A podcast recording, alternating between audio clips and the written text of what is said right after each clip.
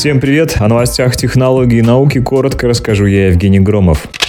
Новый китайский планетоход Чунджун сошел с платформы, на которую был установлен, и приступил к исследованию Марса. Ранее планетоход прислал на Землю первые снимки, сделанные на Марсе. На них можно различить солнечные панели, антенну и другое оборудование. Автоматическая межпланетная станция состоит из двух компонентов орбитального и спускаемого аппаратов. Последний совершил посадку на марсианскую поверхность 15 мая. Запуск миссии состоялся 23 июля 2020 года. Для этого использовали ракету носитель тяжелого класса Чанчжэн-5. Чунджун представляет собой шестиколесный планетоход высотой 1,85 метра, масса аппарата составляет 240 килограммов. На Марсе, как заявлено, он займется исследованием грунта, ионосферы и климата. Одна из главных задач миссии – обнаружение возможных признаков жизни. Эту же цель преследуют американцы со своим новым планетоходом Perseverance, который совершил посадку, напомню, 18 февраля. Китайцы и американцы рассчитывают использовать полученные научные данные для подготовки первого первого пилотируемого полета человека на Марс. Также главной целью человечества вновь стал естественный спутник Земли. Согласно планам НАСА, астронавты смогут высадиться на Луну уже в середине 20-х годов. Поднебесная может реализовать свою миссию примерно в 2030 году. Но в Роскосмосе, как понимаю, Рогозин просто споет об этом что-то очень патриотичное.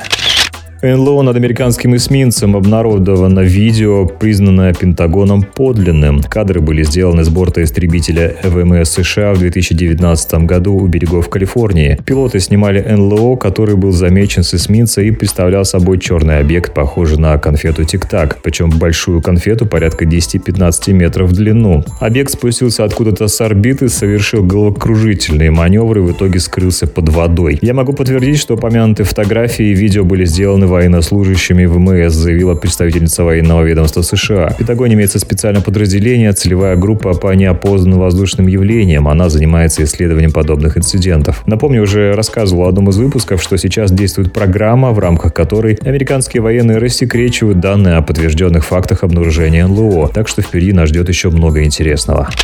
Американские ученые создали самый маленький чип в мире размером с пылевого клеща. Данную микросхему можно разглядеть только под микроскопом. Это удалось сделать благодаря ультразвуку, который использовали для питания устройства и для беспроводной связи. Чип можно вставить с помощью иглы для подкожных инъекций, для измерения внутренней температуры тела, артериального давления или уровня глюкозы. Что там было про чипирование? Совпадение?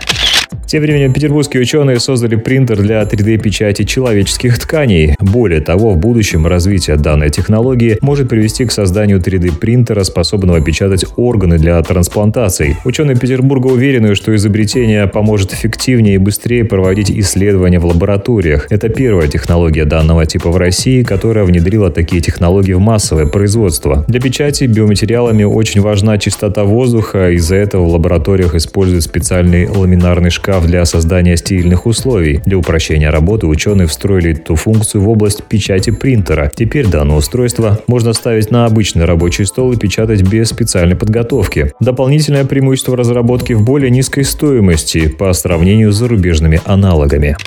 Американские физики смогли превысить скорость света. Физики из США совершили новый научный прорыв, превысив скорость света при помощи посылаемых внутри горячей плазмы импульсов. Они доказали, что скорость света не является константой, поэтому 300 тысяч километров в час уже не предел. По словам специалистов, групповую скорость позволил повысить специальный лазер. Результаты исследования помогут в теоретической плоскости или пониманию природы сверхмощных лазеров. Это связано с тем, что подобного рода установки можно применять применять в термоядерных реакторах и ускорителях частиц, не доставляя ущерб для окружающей среды. YouTube с 1 июня начнет вставлять рекламу во все видео. В настоящее время реклама вставляется в видео, опубликованном на каналах, подключенных к партнерской программе. Кроме того, доход всех авторов контента, живущих за пределами США, начнет считаться роялти и будет облагаться налогом по американскому законодательству.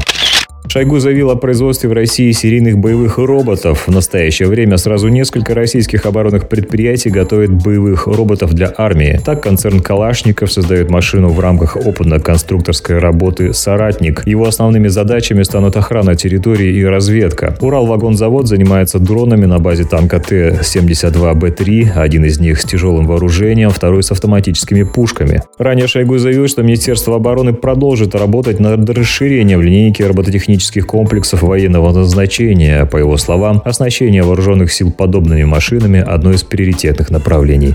Ну не на Марс же лететь, когда кругом враги. Но стоит также заметить, что в Эстонии провели учения с участием боевых роботов. Чтобы заглянуть в поле будущего боя, силы обороны Эстонии провели учения с боевой стрельбой, в ходе которых два боевых робота предоставили войскам информацию о поле боя, огневую поддержку и даже эвакуировали раненых. На данный момент у меня все. Напомню, программа также выходит на радио 2000-х. Подробности в описании. Конечно, не забывайте подписываться, чтобы не пропустить новые выпуски. Всем удачи и пока.